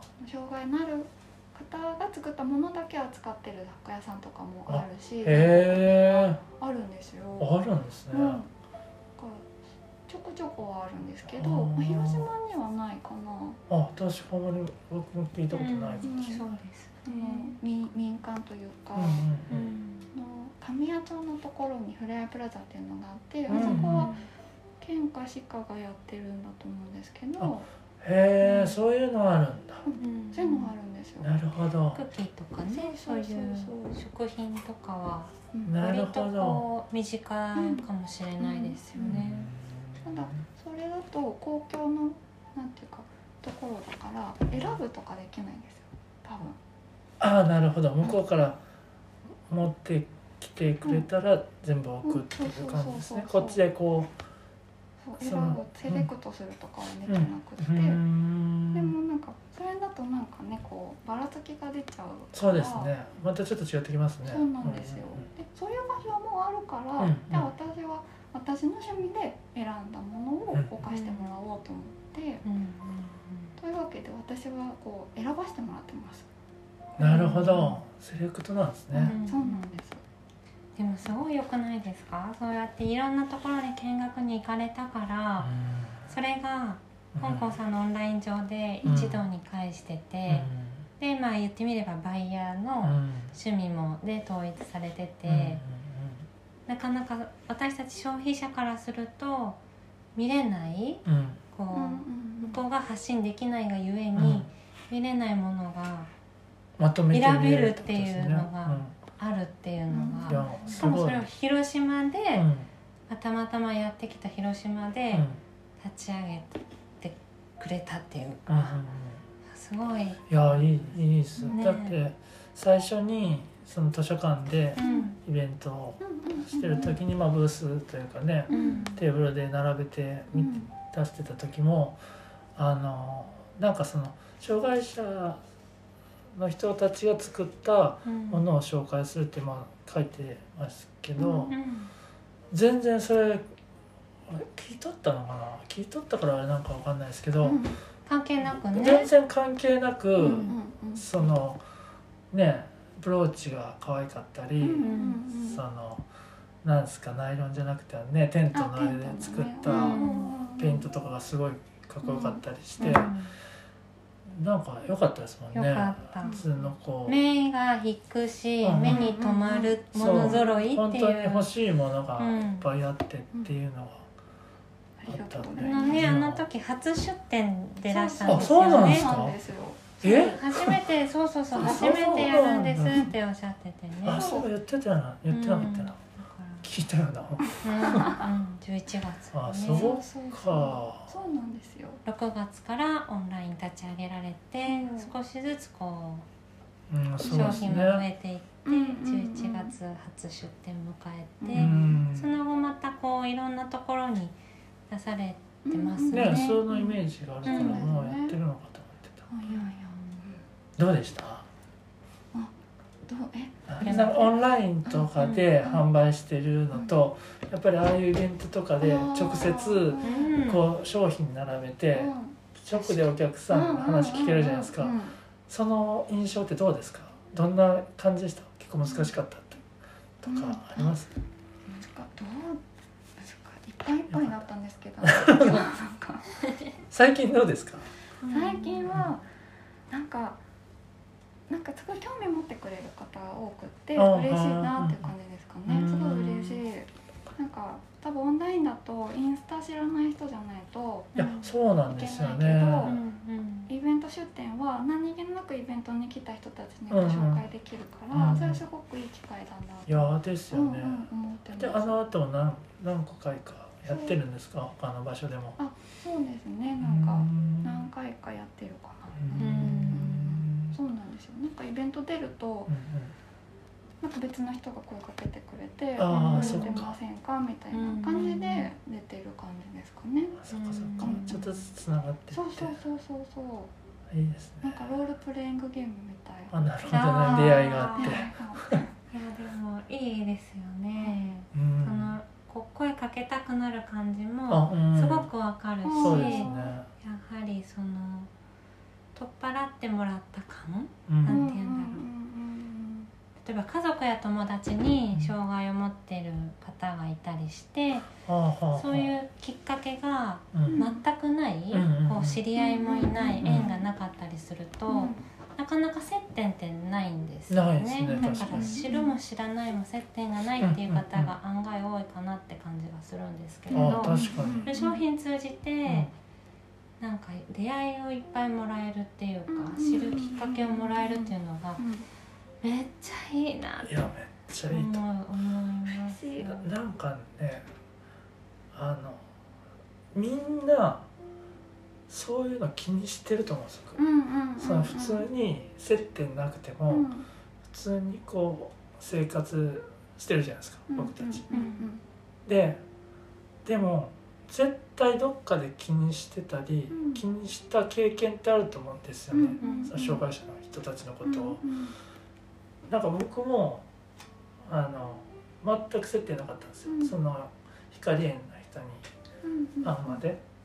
そのなんだろう。家族にもそういう人もいないしそういうところで働いてる人も知り合いにはいなかったんで。でもなんか朝いつも通勤してる時にそういう施設に向かうバスかな、うん。バス停とかがあってそこで待ってる。お父さんと一緒に待ってる人とか、まあ、親子なんかな、うん。でバスに乗って待ってる人をすごい目についたんです僕、結構ありますよね、うん。なんとなく。うん。でそういうそこそういうのをこう目にするたびうに、ん。なんかやっぱりこうちょっとそのこと考えるんですよね、うんうんその人たちのことを考えたり、うんそういうことを考えたりするんだけど、まあ、またすぐ忘れる日常に戻るからすぐ忘れてうんでまた朝見たらうんまたちょっと思い出して、っうんていうことがああるうんあったんですよね。で別にそれは何も残ってはなかったんだけどこう光園さんとかに行って、そういう商品と触れた時に、なんかそうそうずっと気になっとったことの一つだったっていうふうにこう思ったんですよね。うんそれで結構いろいろ知りたいなとか、うんせっかくできた接点なんでいろいろ知ってみたいなって思ったことがあって、うんうんうん。そういうつながりにそういうことにつながっていきます、うんいくんじゃないかと思うんですよね、うんこのブローチ一つうんだけど、こういうバッジとかうんって、なんか今まで気になってたけどうん。つながれなかった人とかがこれをきっかけに、うん。まあ、さっき言ったことですけど、こうなんかこうちょっとずつつながってって分かっていくようなことがあるんじゃないかと思ってすごいいいですよね。そういうのがあると。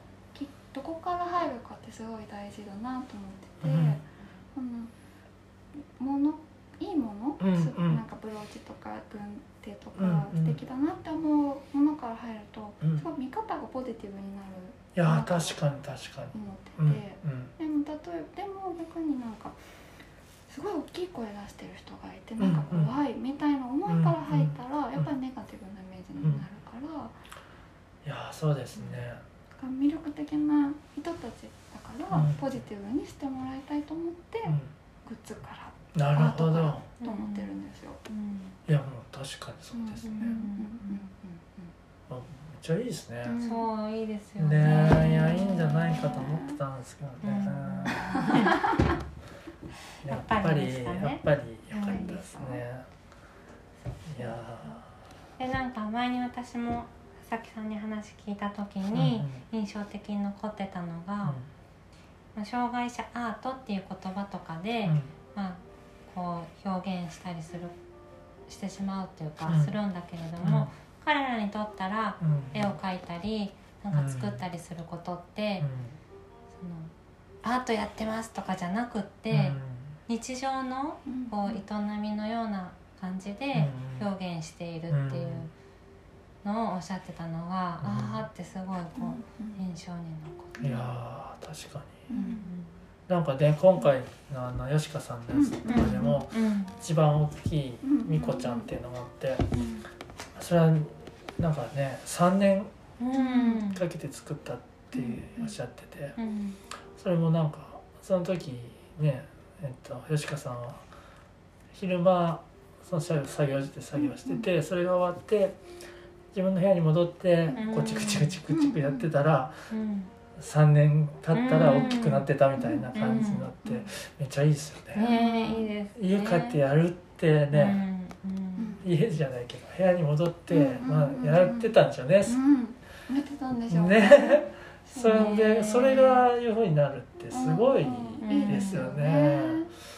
そう。でなんかあれを飾る時も、まあ、3個ね作品店に飾ってるんですけど、うん。その時もなんか僕吉川さんの紹介するパネルとかも持ってきてくれてたんですよね、うん光の方が。ではそれを置いたりしてであの作品にも名前つけあったんでうん。それもこうつけたりしてたんですけどなんかこういうタイトルとかね。そうタイトルとかね、で吉川さんの紹介のところにもうん。その光園って入ってでこういう活動しててっていうのが書いてあったんですけど誰だったっけな光園の人に書いてくれたかな、まあ、こういうのも置いてもいいですけど、特になくても、うんあのその作品から入っていくっていうのもありますよっていう話聞いて、絶対そっちがいいやと思って。うんうんうんうんでねあれを作品を見るだけですごいこうパワーあるから、うん。でそれで興味持ってくれた人にうん。本とかがあるんで、うん。それ見てもらったらうん。吉川さんのことも分かるしっていうのでそれがいいですねっていう話でまあそういうのは置かずにこの絵だけ飾ってるんですけど、うんうんなんかそういう入り方うんってすごくこうねうん。いいなと思って。うん。いいですよね。今言ったその後から入るってうん。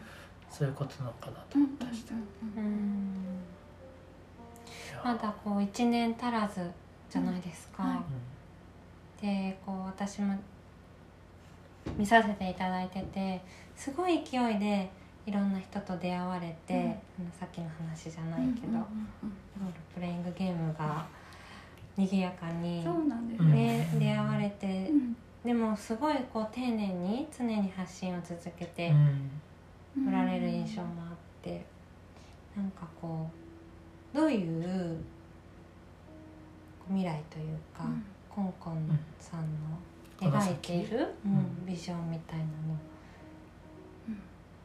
なんかみたいこの先どう,、まあ、なんかどうしようかなっていうのが正直なところはあるんですけど、でも今まではその夫の転勤にもついていけるようにオンラインだったから、まあ、夫のね収入ありきでね考えてたんですけどそうんうんそうなんですけど、うんでも福祉の方と携わる、うんまあ、みん山本さんとかもですけどお店はやっぱり広島じゃないですか。そうですね。で事業所もやっぱり広島だから、県外に出るとなかなか難しいなって思ったんですよああ。転勤にくっついていっちゃうと、うんえどどういうことですか？あ事業扱ってる商品が広島のものだからってことですね。なるほど。し出会う人も広島の人たちだから、うんうんやっぱ障害のある人例えばこの吉川さんのブローチを東京で売ってもうんそんなに意味ないなって思ってるんですよ正あ直ーへやっぱりえ。広島の人に知ってもらった方がいいだろうなと思いなまするほど。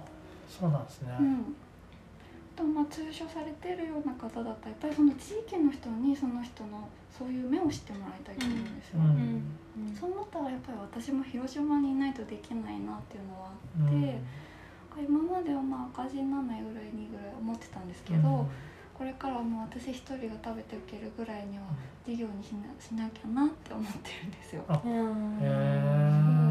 あそうなんですそうね。なんです。えそれはそうすることでうん。広島で続けていくためにってことですか？そうですそうへです。え？ーでもね転勤に転勤になってどうするんすか？なっちゃったらそうそうなっちゃったら別居するの。え。ええもうそれ決まってるんですね。うん。うんあんなにヒューヒューなだ何何？ヒューヒューだったのに。あもう。いやだからこそ、うん。まあなんか大一緒に丈夫じゃん。住んでなくても、あ大丈夫じゃんみたいな。うんうん。へええでも転勤は絶対あるの決まってますもんねいずれ、へうんそうですよね、えうんそうなんですね。も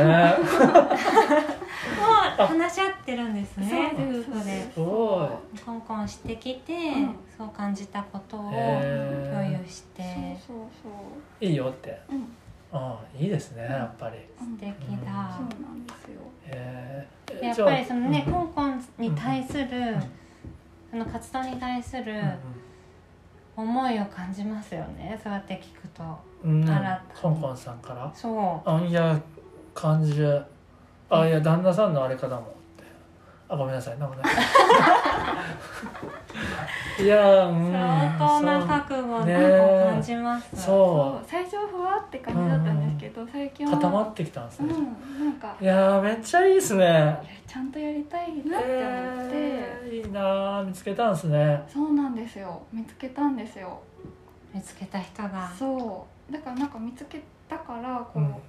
なんかこう全然ビジョンとかはないけど、うん。怖いものはないって感じで、ああすごい。いいですね。うん、なんか今回マウントさんで吉川さんの作品を展示してて、すぐそばのうんかなえさんっていうところで、うん。吉川さんが住んでる光栄の皆さんの作品を展そう示してなんですよね、うん。そうそうなんかあれうん。も、マウントさんで打ち合わせした日ありましたよね、はい。で私その場に、うん。あれ私いなくても大丈夫だろうなってちょっと思ってたんですよ、うん。うんなんかもともとうん。その光栄の方と関係性があるし、うん。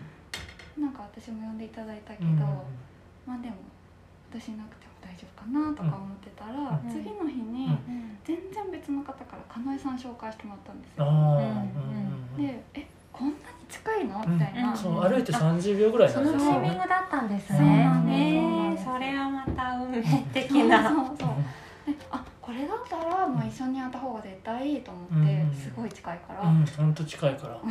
それでうん。かなえさんに声かけさせてもらって、へやるえことになったんですよ。時期も合わせていただいて、ねえそうそうそう。本当に決してね長い準備期間じゃなかっただと思うんですけど、うん。だったと思うけそっどかへだからそういう役割というか、うん。そういう人と人をつなげたり、うんうんうんうん場所を作ったり、そうですね、うん。なんか私がこう意図ししてもしなくても多分必要な出会いってこうあるんだなと思って、うんそう感じることがいっぱいなんですよ。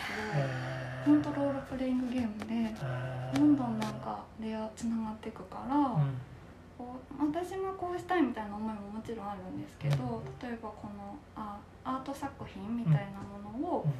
やっぱりこうみんなにかんあの作り手の皆さんに還元していきたいと思った時に、なんか病院にアートを飾ることをしたくって、へえいいですね。うん。なんで病院かっていうと、うんうん。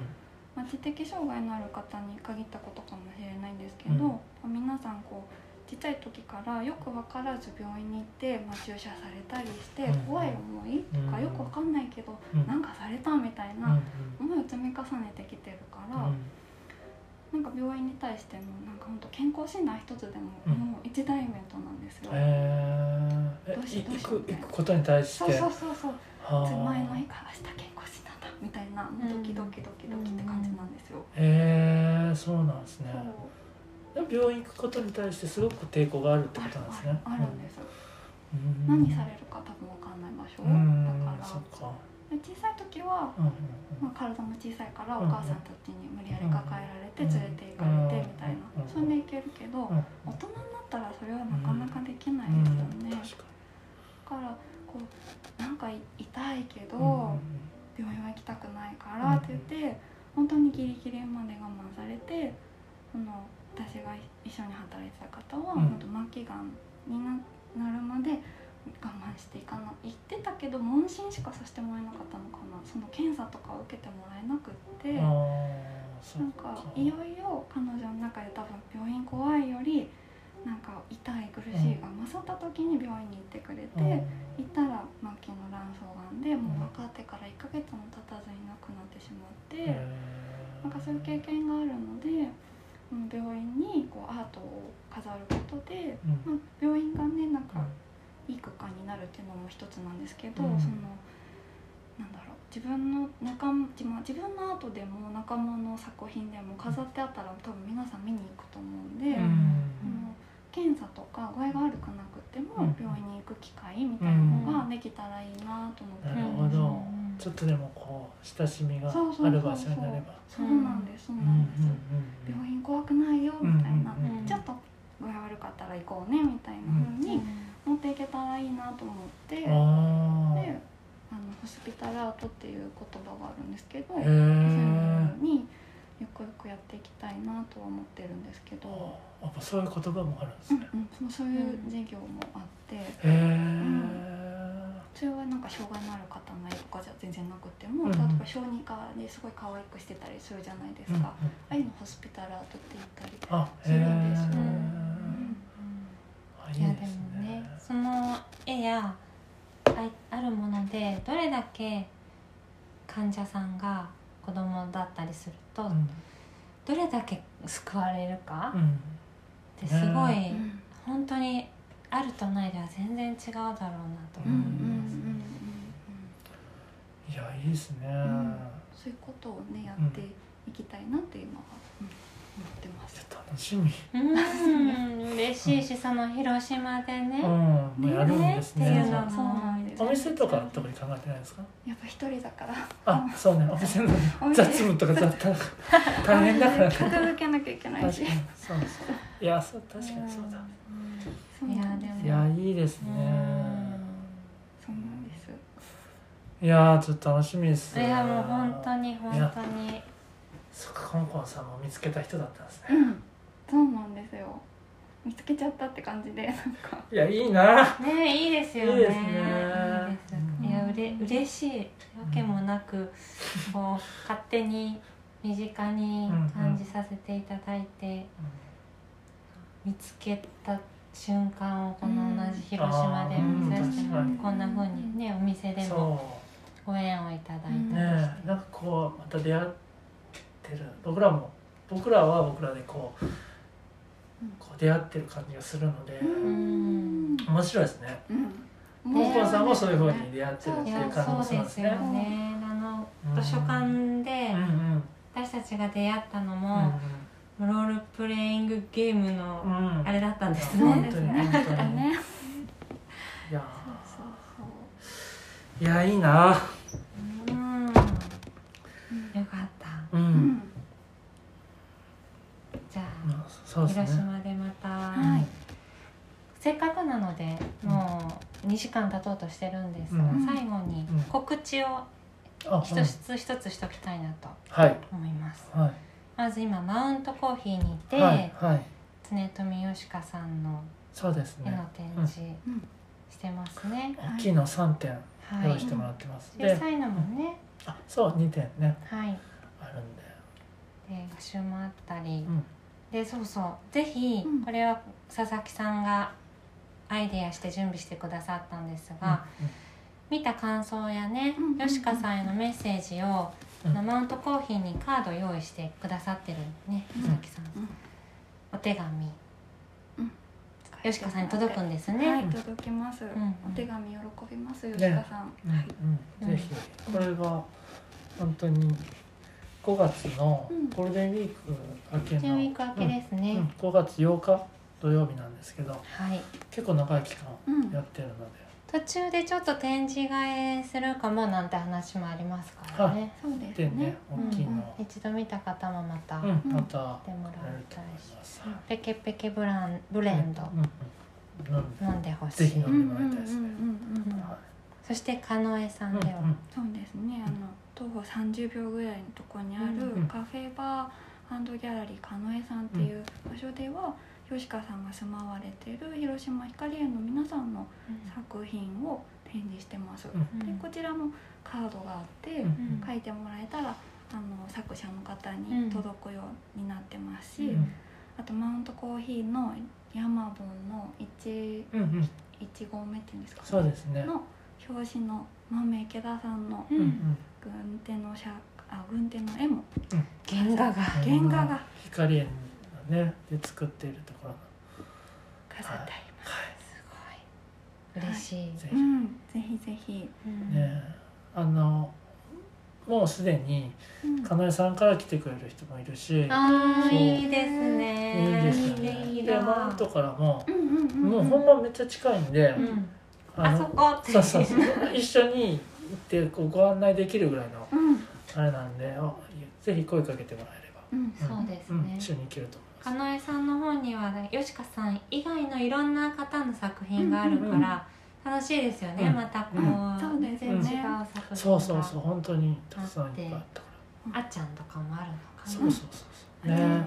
軍手作ってくれてる。あ一緒にね。ね作ったん。ですよはい。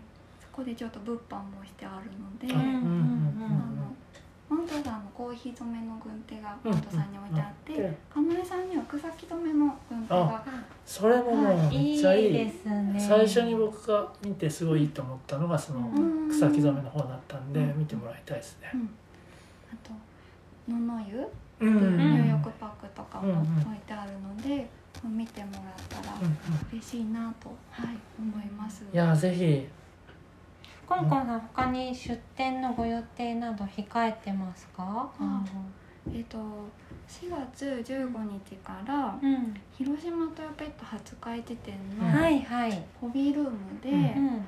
あのもみじ作業所さんあのうんは店頭生地のうん。原,、まあ、原画っていうんですかねなんいかへえまあ、商品うん。の展示をうんうん。させてもらって、へーそうなんですね。前吉川さんのイベントしたお店と同じ、同じお店で。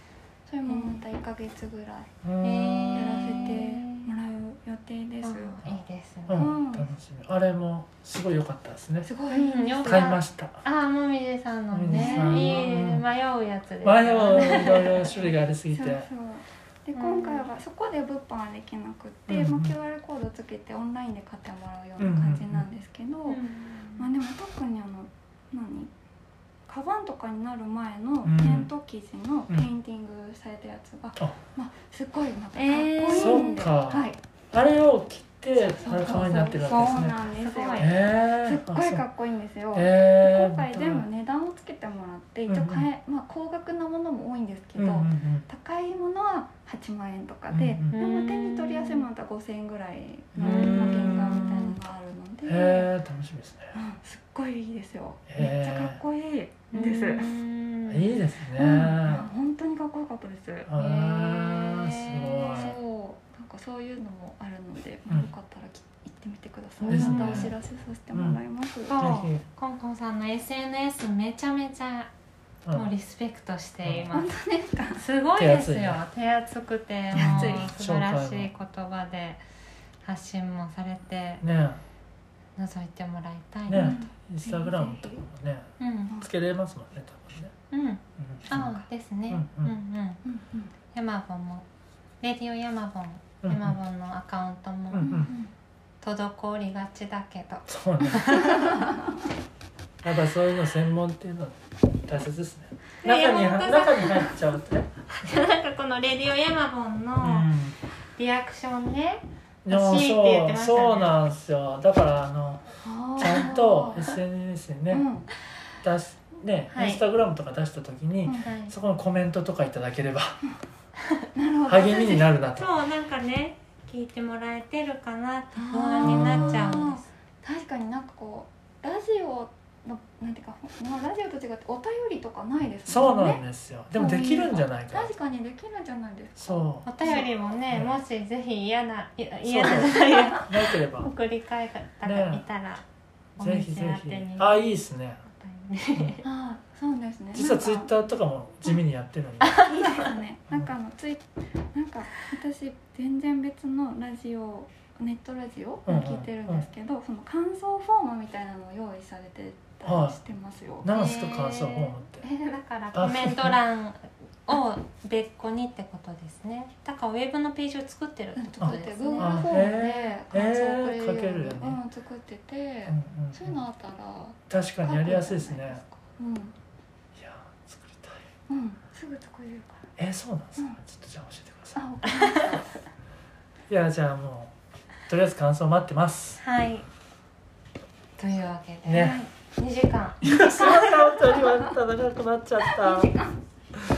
いやーでもすごくいいお話聞けました。うんなんかずっと気になってたのでゆっくりお話ししたいなと思ってたんですけど、うんうんいや本当に良かったです。なんかしかもやっぱりね見つけた人だったんですね、うん。見つけた人なんですよ。見つけたい 人だと思ってました。もっと見つけたいらしい。見つけたい。やーでも楽しかったです。楽しかった。楽ねありがとうございました、はい今日レディオヤマボンはコンコンさんことオンラインショップギャラリーの佐々木恵里子さはい。んでした。はい。ありがとうございます。ありがとうございました